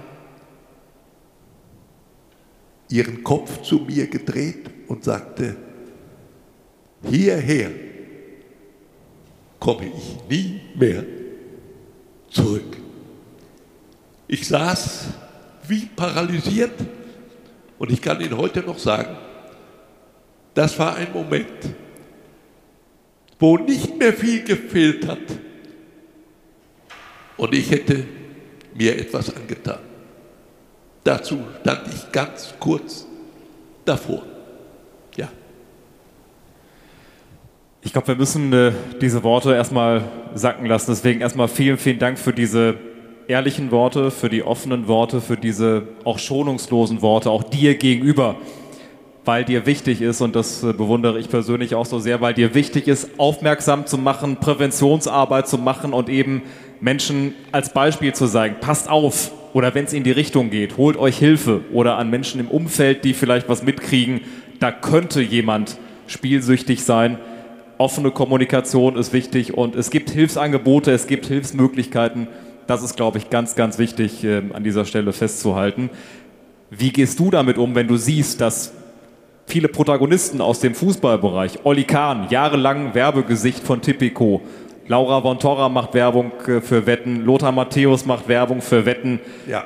Was geht dir da durch den Kopf, ähm, wenn du siehst, welche Menschen so offensiv Werbung machen und Menschen dazu verleiten, immer mehr Geld einzusetzen? Ja, du kannst dir sicher vorstellen, äh, nach meiner ganzen Geschichte, die ich hier gerade erzählt habe, ist es so, dass äh, ich natürlich äh, einen großen Abstand habe, auch schon aus diesen Gründen gegenüber dem Fußball. Oli Kahn, acht Jahre lang, kam er immer mit dem roten Telefon, meistens in der Pause, jetzt nochmal nachwetten, Bonus sichern und so weiter. Ich habe immer gelacht, verstehen Sie, wie ich den da gesehen habe. Denn ich hatte ja noch einen ganz anderen Oli Kahn, nicht? wie der mit offenem Gebiss auf Heiko Herrlich zugelaufen ist, nicht wahr? Als Spieler damals. Deshalb, den habe ich gar nicht ernst genommen. Der hat mich nicht verführt. Oli Kahn. Ich habe ganz selten in meinem Leben mal eine Fußballwette gemacht. Wirklich, paradox. Nee, das war nicht mein Ding. Aber heute, sage ich dir, brauchen die den Oli Kahn nicht mehr. Der darf auch nicht mehr tätig. Doch, vielleicht dürfte er wieder, weil er. Inzwischen wieder. Richtig, weil er keine Funktion mehr hat im Fußball. Ne? Also, wer im Fußball eine Funktion hat, darf nach dem neuesten Glücksspielstaatsvertrag keine Werbung machen. Das ist verboten. So. Matthäus hat keine Funktion. Effenberg auch nicht. Und, und manche auch nicht. Die dürfen das machen. Das machen die dann auch. Ne? Das ist so. Nein. Diese großen Sportwettenanbieter, die haben ja heute eine viel subtilere, wirksamere Methode, den Leuten das Geld aus der Tasche zu ziehen, nicht wahr? Den Olli Kahn brauchen die nicht mehr. Diese plumpe, direkte Anmache, ne? jetzt nochmal nachwetten, das brauchen die nicht mehr. Die haben heute den Fußball geentert. Das kommt mir so vor wie im Mittelalter, wie die, die Piraten die Goldgräberschiffe gekapert haben. So ähnlich ist das. Die haben heute Verträge mit dem Fußball. Die DFL wird gesponsert von Tipico. Der DFB zum, von Bewin und die Einzelvereine haben auch noch Verträge mit den großen Anbietern. Und es ist heute schon völlig klar, dass äh, gerade die Sportwetten mit einem großen Suchtpotenzial verlaufen. Das ist ganz, ganz schlimm, vor allen Dingen für die jungen Menschen. Und das nehme ich dem Fußball so übel, dass er das gemacht hat, weil es um... Ja,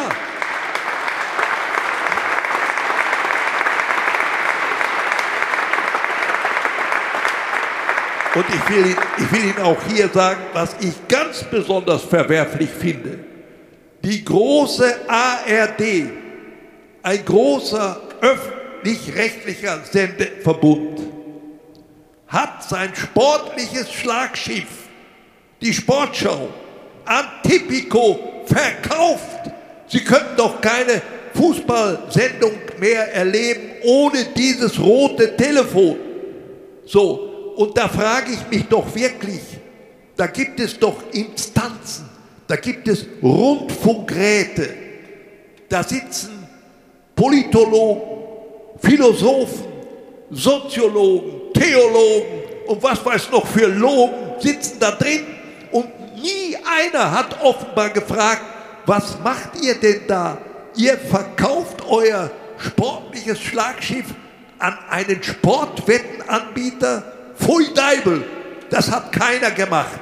Und das nehme ich dieser ARD ganz, ganz furchtbar übel, das kann ich Ihnen sagen. Und vor allem Werner, ganz, ganz wichtig. Bitteschön.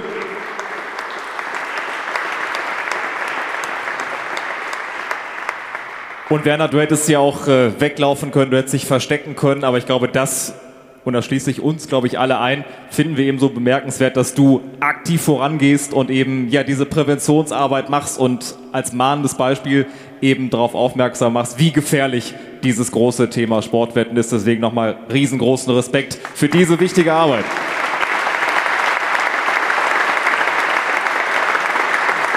Ja. Ja, das äh, freut mich, dass Ihnen das gefällt. Ich äh, muss dir natürlich sagen, äh, das ist heute diese Präventionsarbeit. Im Grunde hilft nichts anderes als Prävention. Das ist so. Nicht? Also äh, es gibt jetzt Bestrebungen, ja, äh, gibt auch zwei oder drei Vereine. Äh, was mich vor allen Dingen freut, es sind oft Fanclubs, die das fürchterlich finden. Da werde ich engagiert, da spreche ich zu diesen jungen Menschen. Und die applaudieren mir, aber die können nichts ändern. Ne? Weil, wie gesagt, die Vereine nehmen dieses Geld, auch wenn sie es vom Teufel bekämen. Sie würden es annehmen, weil es eben so ein fürchterlich kommerzieller Zirkus geworden ist, der große Fußball. Das muss man leider so offen sagen. Und äh, für mich ist das natürlich jetzt eine Aufgabe, sage ich dir ganz ehrlich, die ich im Jahre 2003 schon gerne übernommen hätte, rückblickend, verstehst du? Eine Aufgabe, eine Aufgabe, die Menschen brauchen, wenn sie in Pension gehen. Wo finde ich, und ich, ich rede in dem Fall immer besonders gerne von diesem treuen Buchhalter, der macht 40 Jahre einen tollen Job, hat kaum mal gefehlt, immer zuverlässig. Alle seine Bilanzen haben immer gestimmt bis auf den letzten Pfennig. Und dann kommt der Tag, wo er nicht mehr ins Büro muss. Und wenn der Mann darauf nicht vorbereitet ist, was heißt das, nicht vorbereitet ist? Wo findet er dann, wenn er nicht mehr ins Büro kann, noch eine Aufgabe, die ihm Sinn vermietet? Sinnvermittlung, das ist das Entscheidende. Denn nach der Pensionierung kommt ja im Grunde genommen die letzte Lebensphase von Menschen. Das ist ja so für uns Menschen alle. Der eine stirbt früher, der andere später. Aber wo finde ich dann noch Sinn? Ob er dann Briefmarken sammelt oder Rosen züchtet, darauf kommt es nicht an, aber es muss ihm Sinn vermitteln. Und ich sage Ihnen, es gibt solche Beispiele. Menschen, die das nicht schaffen, sind drei Jahre später schon unter Gras. Diesem Schicksal bin ich entronnen, aber ich habe dafür ein anderes, furchtbares Schicksal erlebt. Und ich hoffe, ich habe es Ihnen hier mit allem Nachdruck noch einmal bestätigen können. Und wissen Sie, was in meinem Fall noch ganz besonders schlimm war? Äh, wie ist es dann gekommen, dass ich mich outen musste? Das war in diesem TV-Format, du hast es angesprochen, Promi Big Brother. Sie müssen sich mal vorstellen, ich war 81 Jahre alt, dass ich da überhaupt angenommen wurde. Ich war ja umstellt von überwiegend jungen Menschen. Viele junge Frauen, ja, die waren vorne gut ausgestattet und hintenrum auch. Und wenn eine Kamera anging, haben die sich in Position gestellt. Am Ende wollten die nur eines, auf dem Titel des Playboys. Das haben die auch ganz offen gesagt. Ja, mit solchen Menschen war ich da zusammen drei Wochen lang. Und am zweiten Tag hörst du den großen Bruder, du siehst ihn ja nicht. Werner, komm in die Räuberhöhle. Das war das Sprechzimmer. Ganz simpel ausgestattet, zwei Kameras vor dir und dann hörst du den großen Bruder, sag mir, weshalb bist du hier? Glauben Sie mir, das war eine ganz dramatische Sekunde für mein ganzes Leben, was dann später noch folgte. Was machst du jetzt? Erzähle ich dem jetzt auch irgendeine Schonde, wie ich sie manchen Gläubigern erzählt hatte, um an Geld zu kommen fürs Zocken? Oder habe ich jetzt, woher auch immer, den Mumm und die Kraft, die Hose runterzulassen bis an die Sprunggelenke? Ich musste das entscheiden, von einer Sekunde auf die andere. Und mir war so, als wäre ich Teilnehmer bei einem Stabhochsprung, verstehen Sie? Sie stehen 50, 60 Meter vor der Latte, die oben liegt, bei 5 Meter, 20, 30, was weiß ich wo. Und du stehst da mit der langen Latte in der Hand und musst dann anlaufen und musst den richtigen Punkt treffen, um in den Kasten zu stechen und dich dann hochzuschrauben über die Latte. So war mir zumute, glauben Sie mir. Das ist so. Die Scham, die Schamgrenze ist so hoch. Und ich sage Ihnen, ich weiß nicht, wo es kam. Ich habe die Hose runtergelassen. Ich habe alles rausgehauen, was überhaupt möglich war. Und ich wusste, wir hatten zu der Zeit jeden Abend anderthalb Millionen Zuschauer. Und ich wusste auch, da sitzen jetzt eine Menge Menschen zu Hause und die sagen, hast du das gehört? Hast du das von dem gedacht, der, der war spielsüchtig? Nee, sowas Schlimmes, das muss ich ertragen. Bis heute, meine Damen und Herren, muss ich das ertragen, denn es war doch unterirdisch, was ich gemacht hatte, verstehen Sie? Und ich hatte irgendwann zwischendurch das Gefühl, ich bin nur noch eine fleischerne Hülle. Und alles, was mich mal ausgemacht hat im Innern, an Werten, an Persönlichkeiten, war weg, war weg, aus mir raus. Ja, das muss ich aushalten, wissen Sie. Was mich am Ende aber doch wieder ein bisschen aufgefangen hat, waren am Schluss dann die Reaktion von vielen Menschen, waschkörbeweise. Die Menschen haben mir Respekt gezollt und Anerkennung, dass ein Mensch in meinem Alter noch zu einer solchen Lebensbeichte fähig war. Das hat vielen Menschen gefallen und ich glaube, das war auch der entscheidende Grund, Gasten, warum ich ganz am Ende als Sieger dieser Staffel auf der Bühne stand.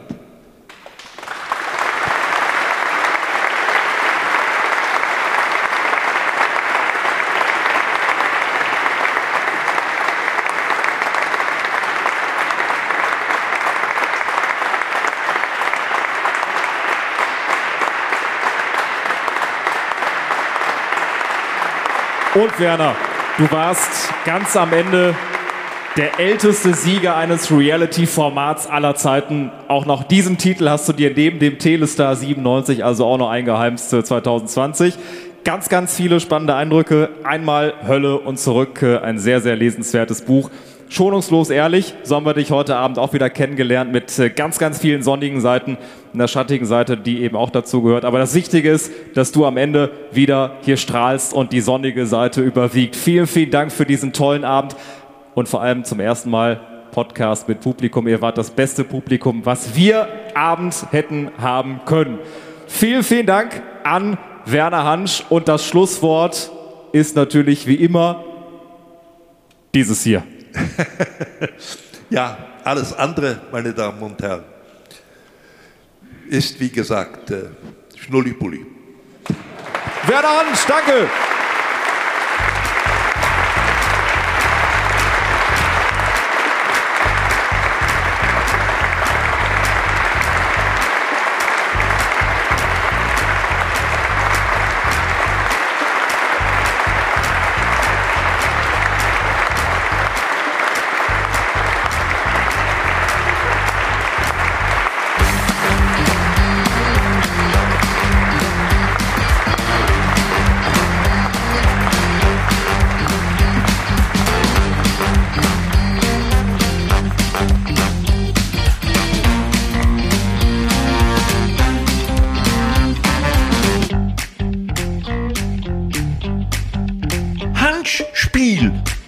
Andere ist Schnulli-Bulli.